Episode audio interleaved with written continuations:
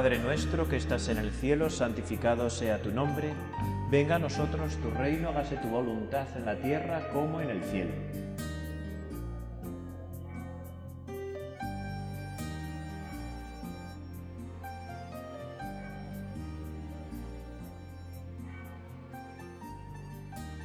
Con vuestra licencia, soberano Señor, sacramentado.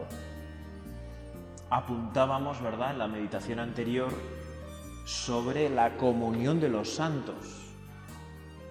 ¿Verdad? Este artículo del credo que profesamos con fuerza y alegría cada domingo en misa, cada solemnidad que celebramos. ¿Qué significa cuando decimos creo en la comunión de los santos? Bueno, después de haber confesado que creemos en la Santa Iglesia Católica, el símbolo de los apóstoles añade creo en la comunión de los santos. Y la verdad es que este artículo es una buena explicitación del anterior, ¿no? ¿Qué es la Iglesia? La comunión de los santos. Como todos los creyentes forman un solo cuerpo el bien de los unos se comunica a los otros. Es pues necesario creer que existe una comunión de bienes en la Iglesia. Pero el miembro más importante es Cristo, ya que Él es la cabeza. Así el bien de Cristo es comunicado a todos los miembros. Y esta comunicación se hace por los sacramentos de la Iglesia. Bueno, ¿qué es la comunión de los santos? ¿verdad? Pues podríamos, para entenderlo así, como las transfusiones de sangre, ¿no? Pero a nivel espiritual, a nivel espiritual. ¿Verdad? Cómo Cristo nos comunica el que es la cabeza de la iglesia y por tanto parte de la iglesia. Nos comunica su vida, nos comunica sus bienes. ¿Nosotros por qué podemos ser santos? Porque el Espíritu Santo nos comunica la, vida de Cristo en nosotros. Eso es lo que estamos contemplando ahora, ¿verdad? Contigo, Señor, en la Eucaristía. Es muy fuerte, ¿verdad? Que ahora estemos aquí presentes contigo, Señor, en la Eucaristía. A mí siempre me han gustado mucho estas custodias llenas de rayos, ¿verdad? que se llaman potencias. Porque es la potencia de Cristo que sale de la Eucaristía, que la representamos así. Pero los rayos de la custodia de plata son solo una representación, porque de hecho está saliendo esa fuerza de la Eucaristía, esa potencia de la Eucaristía. Estás actuando, estás vivo. Estás actuando, estás vivo ahora, Señor, aquí en la Eucaristía, operativo realizando operaciones sobre cada uno de nosotros. Operaciones espirituales, claro, no, matemáticas. Como esta iglesia está gobernada por un solo y mismo espíritu, todos los bienes que ella ha recibido forman necesariamente un fondo común.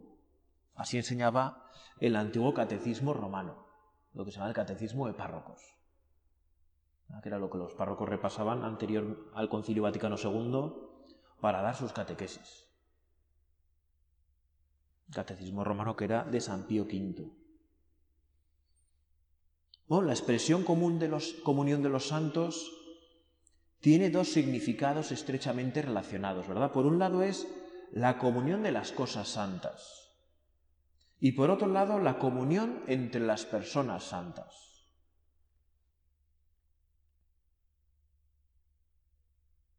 Lo que es santo para, lo que para los que son santos, ¿verdad?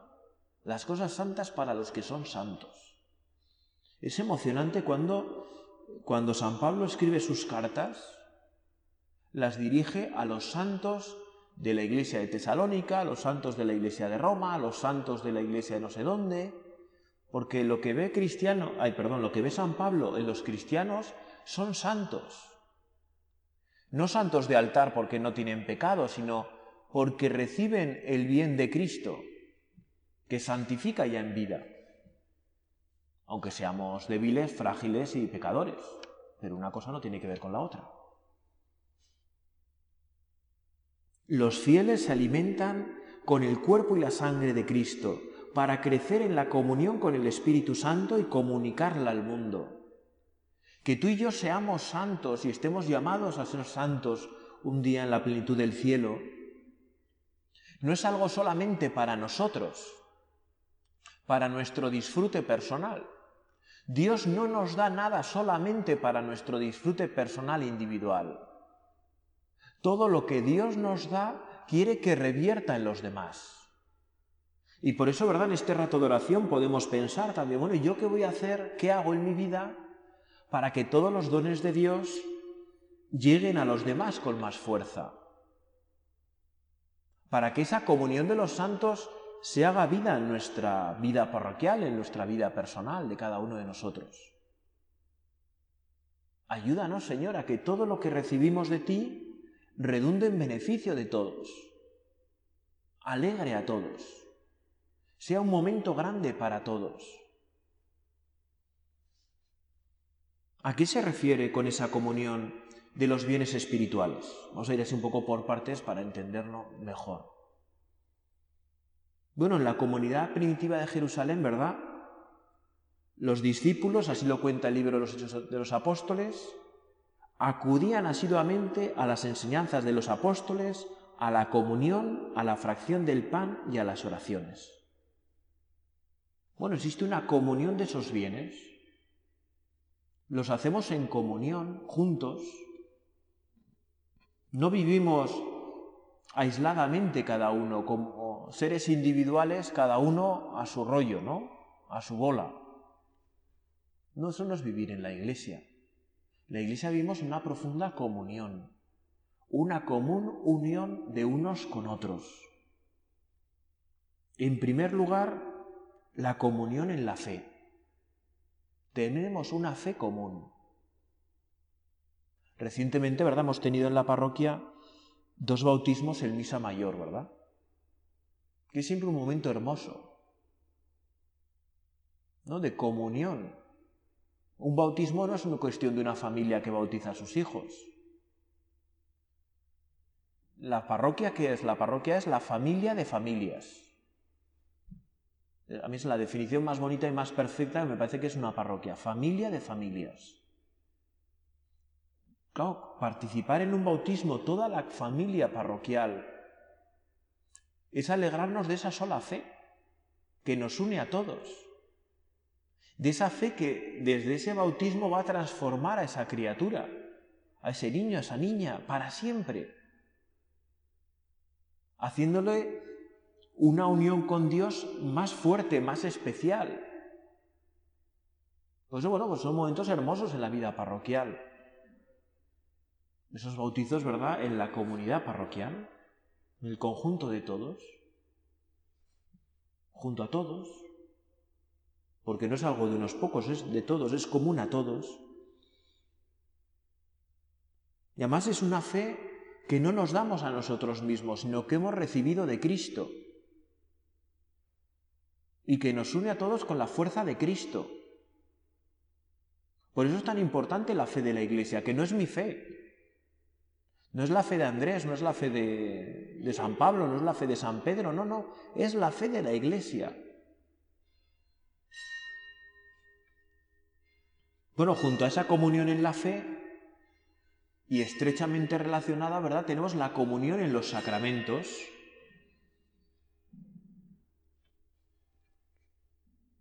La comunión de los sacramentos. Bueno, ¿por qué? Pues porque los sacramentos es Cristo que se nos entrega. En cada sacramento, de una manera peculiar, tú y yo participamos de la muerte y resurrección del Señor, de tu misterio pascual, Jesús. En cada sacramento que participamos, morimos con Cristo para resucitar con Cristo. Claro, eso ocurre con una forma muy clara, como he dicho antes, en el bautismo, donde a través del agua bautismal se muere con Cristo para resucitar con Él. Pero eso ocurre en cada Eucaristía. Eso ocurre cada vez que nos confesamos. Eso ocurrió en la confirmación cuando la recibimos. Eso ocurrirá un día en la unción de los enfermos que se nos dará, Dios mediante. Te lo pedimos, Jesús, que se nos dé la unción de los enfermos. ¿Verdad? Que nuestros familiares en ese momento tengan luces para decir, oye, que venga el cura, que venga el cura, no me dejes sin esto. Hay que decírselo mucho a los, los que tenéis hijos, ¿verdad? A los que tenéis hijos. Y si no a los hermanos o a quien sea, ¿verdad? Que venga el cura, ¿eh? Yo recuerdo en una parroquia donde estuve al principio de... cuando empecé mi ministerio, que un hombre decía, lo decía siempre muy claro, avisar al cura y luego al médico. Pero la solución que da el cura es para la vida eterna, la del médico si puede para esta. Que no se os olvide avisar al, al cura, ¿eh? Al cura y al médico, por ese orden. Que yo el cielo no me lo quiero jugar y intento saber cómo estar en ese momento, ¿no? Bueno, junto a esa comunión de los sacramentos, ¿verdad? En la cual tú mismo te nos das a todos, está la comunión de los carismas, ¿verdad? Esa comunión del Espíritu Santo, más propia del Espíritu Santo, que reparte esas gracias especiales para los fieles. ¿Qué son los carismas? Los carismas son gracias que el Espíritu Santo da a algunos fieles para total beneficio de los demás. ¿No? Hay algunos carismas que son fundacionales, ¿verdad? Pues por ejemplo, el de San Andrés Huberto, con las hijas de la cruz, tuvo un carisma fundacional, para bien de la Iglesia a través de la fundación de las hijas de la cruz. Pero también existen carismas particulares que no son fundacionales. Pues el carisma que Dios nos da en un momento dado, el Espíritu Santo viene a nosotros con una fuerza especial para algo concreto en nuestra vida. Y todos nos beneficiamos de esos carismas, de esa, esa, comunión de los santos la vemos en los carismas. ¿no? Y hay personas con las que estás y ves que tienen un carisma especial. Y no se refiere al carisma humano, sino es un carisma sobrenatural. Hay personas con las que estás y te vas con paz. Hay, hay veces, seguro nos ha pasado a todos, ¿no? Que vas a consolar a una persona y te vas tú más consolado de lo que has podido hacer allí, ¿no? Pues porque personas que tiene ese carisma, ¿no? El del consuelo, la paz, la fortaleza. Dice, ¿verdad?, el libro de los Hechos de los Apóstoles, todo lo tenían en común los primeros cristianos. Todo lo tenían en común. ¿Qué es la comunión de los santos? Ese tenerlo todo en común. Ese saber que lo tenemos todo en común. No, por eso colaboramos, ¿verdad?, los unos con los otros de diversas maneras. Y no solamente con las colectas económicas, ¿no? Sino tenerlo todo en común es saber que puedes disponer de otra persona, que le puedes pedir ayuda, que te pueden pedir ayuda. Qué hermoso saber que te pueden pedir ayuda, que puedes estar ahí, ¿no? Que cuentan contigo, porque cuando te han pedido, pues ahí has estado. No, pues es hermoso esa, esa comunión eh, pues, humana, ¿no? Pero que es sobrenatural también, ¿no? Que es especialmente fuerte. Y por supuesto, la comunión más fuerte, porque fijaros, ¿eh? la comunión en la fe es mientras vivimos en la tierra. En el cielo no tendrá sentido. La comunión en los sacramentos es mientras vivimos en la tierra. En el cielo no tendrá sentido. Pero existe una comunión que empieza aquí en la tierra y que no termina nunca. O al menos no ha de terminar nunca. Si llegamos al cielo, desde luego no terminará, que es la comunión en la caridad. Lo expresa muy bien San Pablo en su carta a los romanos. Ninguno de nosotros vive para sí mismo, como tampoco muere nadie para sí mismo. No vivimos solo para nosotros mismos. Hemos de vivir para los demás. Eso es la caridad. Ese es el amor de Dios por cada uno de nosotros.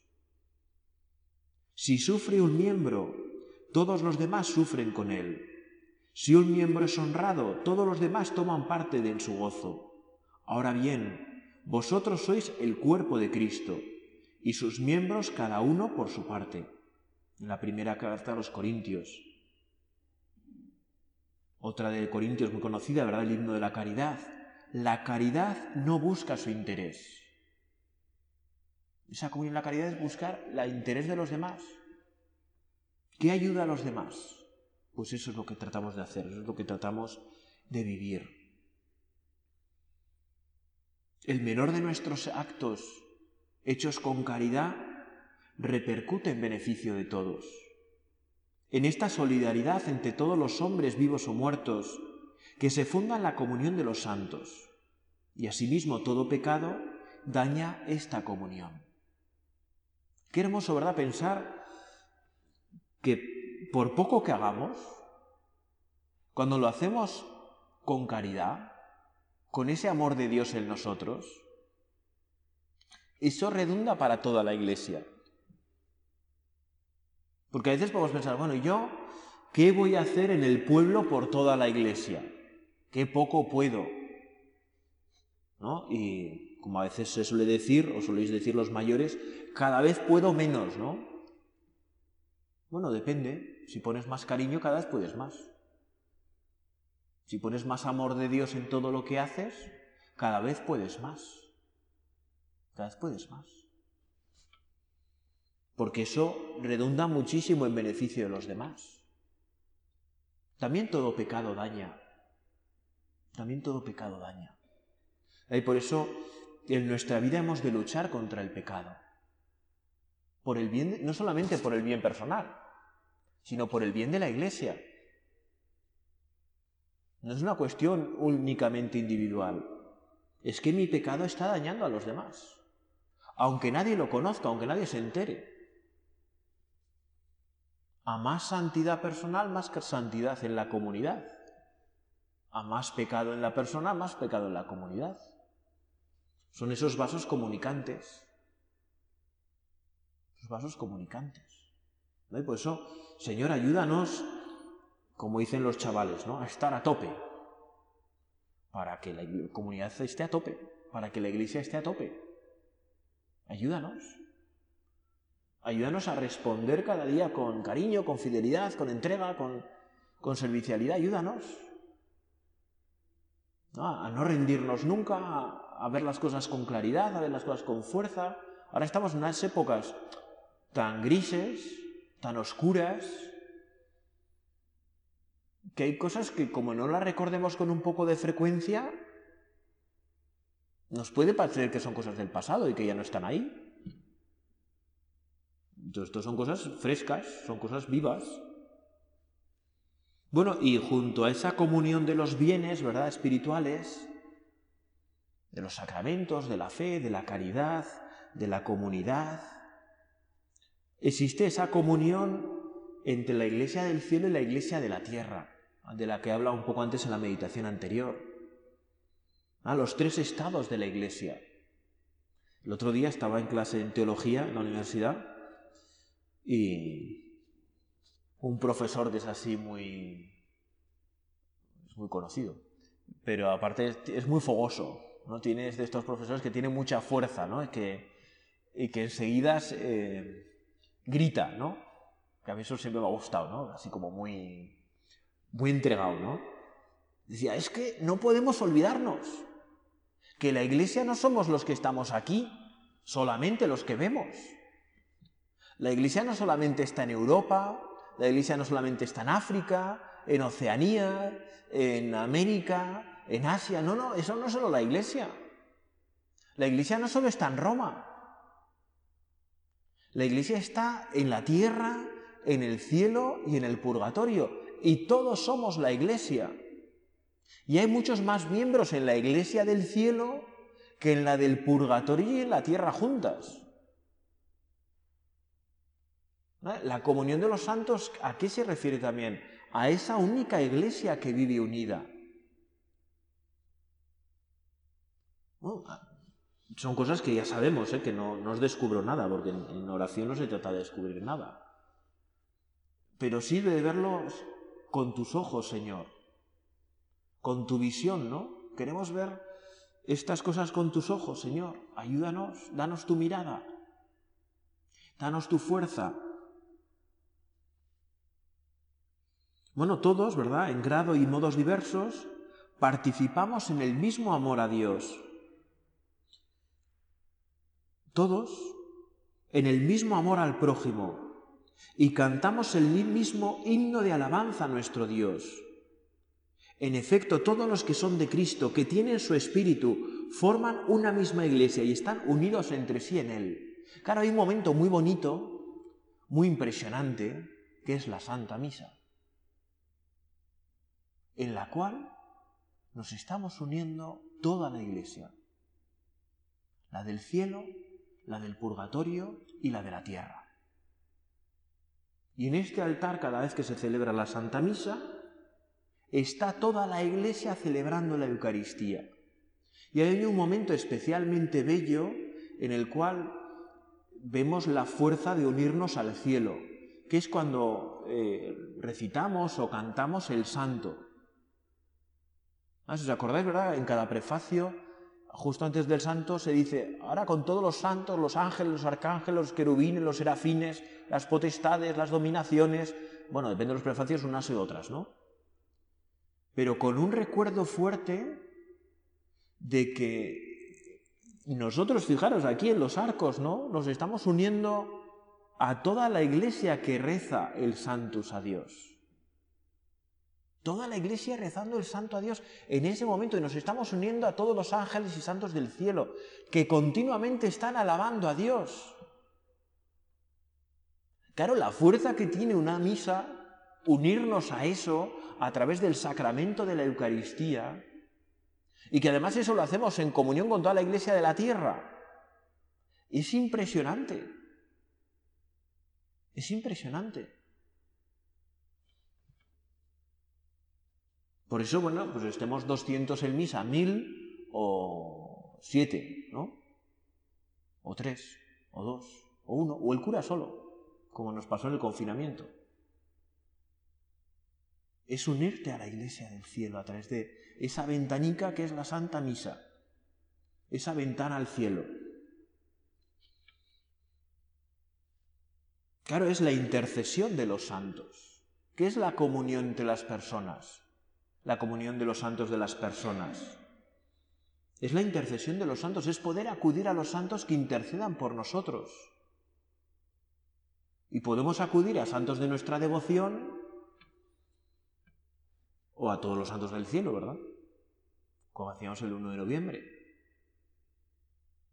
Bueno, como ocurre en todas las parroquias, ¿verdad? Si se van recorriendo todos los santos, que son innumerables en nuestra magnífica parroquia, ves, es muy bonito, ¿no? Recorrer los santos y ver cada uno quién es, ¿no? ¿Quién es y de qué protege?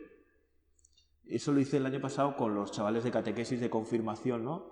Y fuimos descubriendo, claro, ¿de qué quieres que te proteja el santo?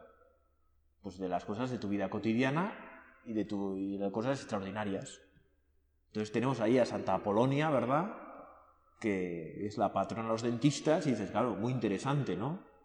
Ahora, ahora pues nos afecta menos porque ya nos ponen anestesia y esas cosas, pero antes, claro, si te arrancan la muela en vivo, pues Santa Polonia, ayúdame. Y ayuda al dentista, no ayuda al barbero a que me va a quitar. Pues es muy bonito, ¿no? Como, ¿qué santos se han ido poniendo a lo largo de los siglos en esta parroquia? Aquellos que tienen una especial vinculación con nuestra vida. Pues Santa Bárbara para las tormentas, San Isidro y tantos otros, ¿verdad? Tantos otros. Por eso, qué importante, ¿verdad?, acudir a esa intercesión de los santos, tener veneración por los santos. La comunión con los santos, ¿no? Que es, no veneramos el recuerdo de los, dice el catecismo, ¿no? Bueno, perdón, dice el concilio, Vaticano II. No veneramos el recuerdo de los del cielo tan solo como modelos nuestros sino sobre todo para que la unión de toda la Iglesia en el Espíritu se vea reforzada por la práctica del amor fraterno. En efecto, así como la unión entre los cristianos todavía en camino nos lleva más cerca de Cristo, así la comunión con los santos nos une a Cristo del que emana como de una fuente, como de fuente y cabeza, toda la gracia y la vida del pueblo de Dios. Qué, hermoso, ¿verdad? Que estamos en unión con ellos. No solo son modelos, que también. Estamos en unión con ellos. Decía, ¿no? Santa Teresita, el niño Jesús, decía, pasaré mi cielo haciendo el bien en la tierra. Y otro santo al que yo le tengo mucha devoción, el Padre Pío, San Pío de Pieltrechina, santo italiano de capuchino del siglo XX, decía, la voy a liar más en el cielo, porque en la tierra hizo muchísimas cosas y tuvo muchísimos dones y carismas, ¿no? Pues se bilocaba, tuvo las marcas de la pasión del Señor en las manos, en los pies y en el costado durante 50 años, confesaba sin parar, podía ver la conciencia de los penitentes, tuvo un montón de carismas, ¿no? Y decía, voy a hacer más ruido en el cielo que lo que he hecho en la tierra. Y a todo el que acuda a mi intercesión nunca le dejaré tirado. Bueno, qué decir, ¿verdad? Pues de la intercesión de San José o de la Santísima Virgen María, ¿verdad? Y luego la comunión también de los, con los difuntos. Bueno, nos acordamos, como hemos visto antes, ¿verdad? De las almas del purgatorio. A mí me da mucha devoción, ¿verdad? Que aquí en el retablo de vuestra derecha, en el de San Gregorio, arriba, realmente es el retablo de las ánimas, porque ese retablo lo pagó la cofradía de ánimas de, su tiempo. Y ahí arriba pues aparecen las ánimas, ¿no? A mí me da mucha devoción, ¿no? Porque digo, yo siempre pienso, es posible que un día caiga yo ahí, qué difícil llegar al cielo directo y que otros sigan teniendo mucha devoción a las almas, nos conviene a todos, para que un día recen por nosotros, ¿no? Vosotras que sois muy santas, pues iréis al cielo directas, pero los pobres pecadores iremos al purgatorio un tiempo largo. Entonces, que sigan ofreciendo misas y rezando por nosotros, pues es una cosa buena. Bueno, y es la comunión, ¿verdad?, en la única familia de Dios. Si veíamos antes que de alguna manera la parroquia es la familia de familias, claro, la iglesia que es la única familia de Dios, la gran familia de Dios. Y esa unión tan grande que sentimos, ¿verdad?, nuestra familia de sangre, ¿no? Qué alegría da ir a verlos o que te vengan a ver, ¿no? Y reunirse y comer juntos, ¿no? No hay reunión sin comida, ¿no? Pues con Dios tampoco hay reunión sin comida. Del banquete de la tierra pasaremos un día al banquete del cielo. ¿verdad? Con vinos de solera y manjares suculentos, dice el libro de Isaías. O sea que no, el cielo no va a ser solo, como veíamos antes, ¿verdad? Un, un ángel tocando el arpa en el, entre nubes, ¿no? Va a ser un gran banquete donde estar todos disfrutando de la presencia de los demás. Bueno, María, ¿verdad? Es la reina de todos los santos. Fijaros, ¿eh? La reina de todos los santos. Los que peregrinamos por la tierra, los santos del cielo y, por supuesto, ¿verdad? De las almas del purgatorio. En el cuadrito que hay ahí arriba Ahí aparece junto a Jesús la Santísima Virgen María. Y le tenemos una especial devoción, ¿verdad? La Virgen del Carmen, en ese sacar almas del purgatorio. Muy representada siempre con ellas. Vamos a pedirle a María, María, ayúdanos a vivir con fuerza la comunión de los santos, a creerla con el corazón y a ponerla en obra con nuestras manos. Dios te salve María, llena eres de gracia, el Señor es contigo, bendita tú eres entre todas las mujeres y bendito es el fruto de tu vientre Jesús.